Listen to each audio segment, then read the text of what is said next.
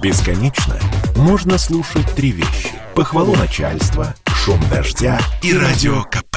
Я слушаю радио КП и тебе рекомендую.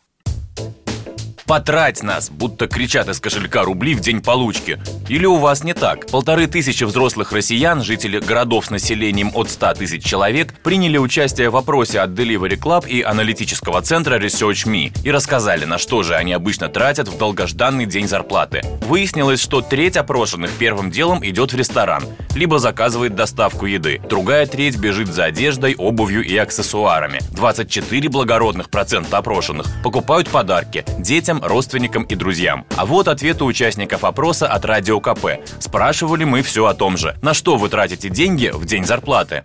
В день, когда приходит зарплата на карточку, сразу возникает желание гульнуть на все сто, но вспоминаешь о том, что тебе нужно отложить на учебу детям, на платеж за квартиру, и как-то сразу все успокаивается, потому что больше ничего не остается.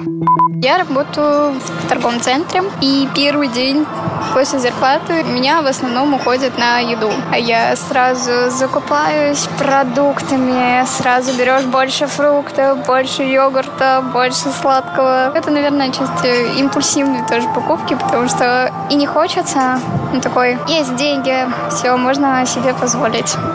Со своей вот недавней зарплатой, ну и последними тремя я поступаю до нельзя банально. Процентов 20-25 от этой суммы уходит на поход в ресторанчики, так сказать, побаловать себя. Ну, а в основном нет, я все коплю, и оно больше копится, копится, и я в этом плане действую, ну, скажем так, более рационально.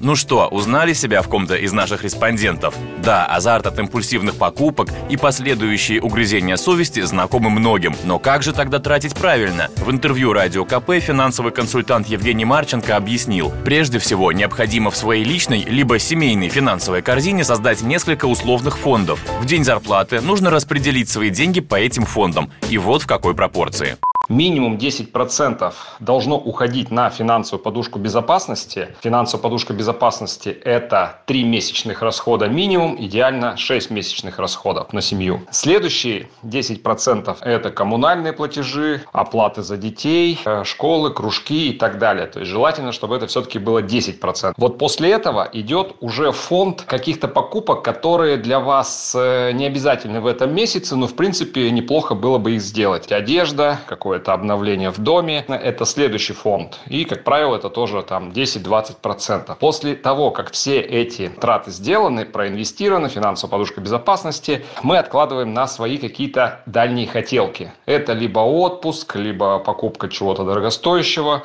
ну а в жизни у нас пока что все иначе. Кстати, вот пункты, которые оказались в самом низу рейтинга от Delivery Club и Research.me. То есть те вещи, которые в день зарплаты почти никто не покупает. Это книги, курсы и тренинги, продукты, авиабилеты и бронь отелей. Василий Контрашов, Радио КП. Спорткп.ру О спорте, как о жизни.